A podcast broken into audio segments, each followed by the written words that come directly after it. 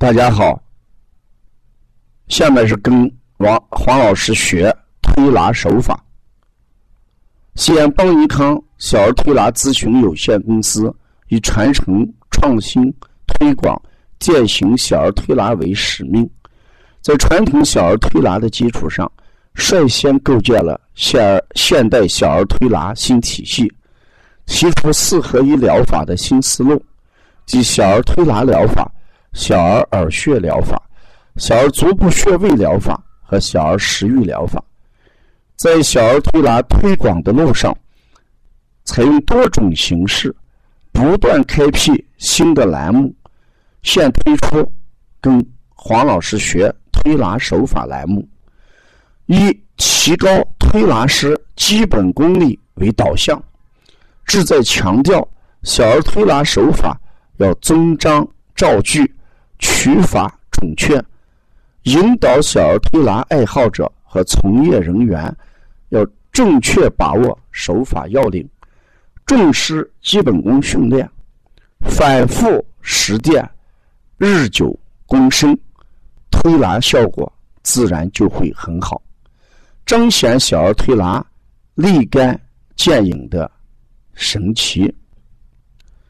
今天为第九讲，讲一下拿法。什么叫拿法？如果我们准确的描述一下它的手法，就是指捏起来并提起来，就成为拿法。说古人有个捏而提之谓之拿。首先把穴位或者部位。捏起来，再提起来，所以它的拿法一定是相对捏住一定部位，再向上提起，才叫拿，否则就叫捏。它的技术要领一定是我们做的推拿师要沉肩，啊，肩要沉平垂直。垂直就肘要垂直，肩要平，肘要垂直。拉起的方向为后方拉，啊，拉起的方向一定是后向后方拉。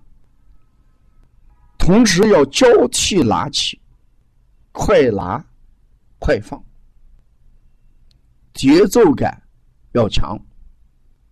所以拉法。是一组连贯性的动作，所以这里面要求你交替拉起，快拉，快放。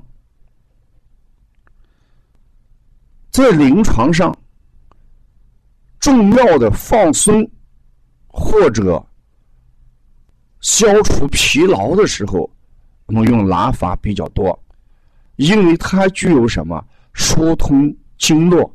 活血化瘀的功效，拉肢体，比如说我们这个呃四肢酸痛可以拉法，背肩酸痛可以拉拉法，啊，我们的腰不舒服可以用拉法，所以拉法它具具有消除疲劳、疏通经络、活血化瘀的。功效。另外，拉法它还具有什么身体气机发散外邪的作用？你看，我们往往宣发不足的孩子，我们选用拉肩颈。一拉肩颈，整个的力量方向是向上向外。我们把向上向外的力量就叫宣发，所以呢，拉法具有升提气机发散外邪的作用。如果在腹部做拉法的话，往往我们有消化的功效，就说有消导的功效。嗯，呃，小孩往往会出现。隐隐约约的肚子疼，你看，特别六岁以下的男孩只要发高烧，他就会感觉到肚子不舒服。在这种情况下，我们拉豆角也有止痉止痛的效果。所以拉法我们做的时候一定要注意。古人拉肩颈的时候，常用的是推拉收工之方法。什么意思？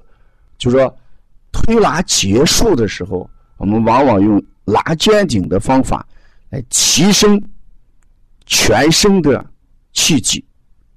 所以，这个拉肩颈在临床上用的比较多。平时我们要注意的是什么？这个拉法一定不要用指甲来抠来掐，避免指甲抠和掐引起的不舒的感觉。那怎么办？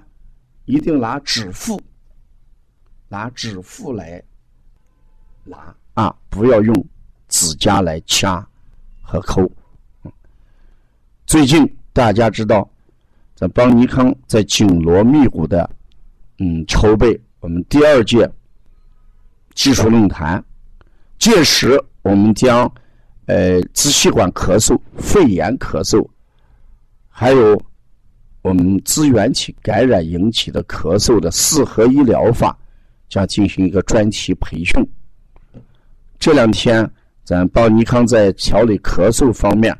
独辟蹊径，又推出了邦尼康普拉提呼吸治疗咳嗽的一个技能训练。如果要关注邦尼康更多的文化资讯，加王老师微信：幺八零九二五四八八二九。谢谢大家。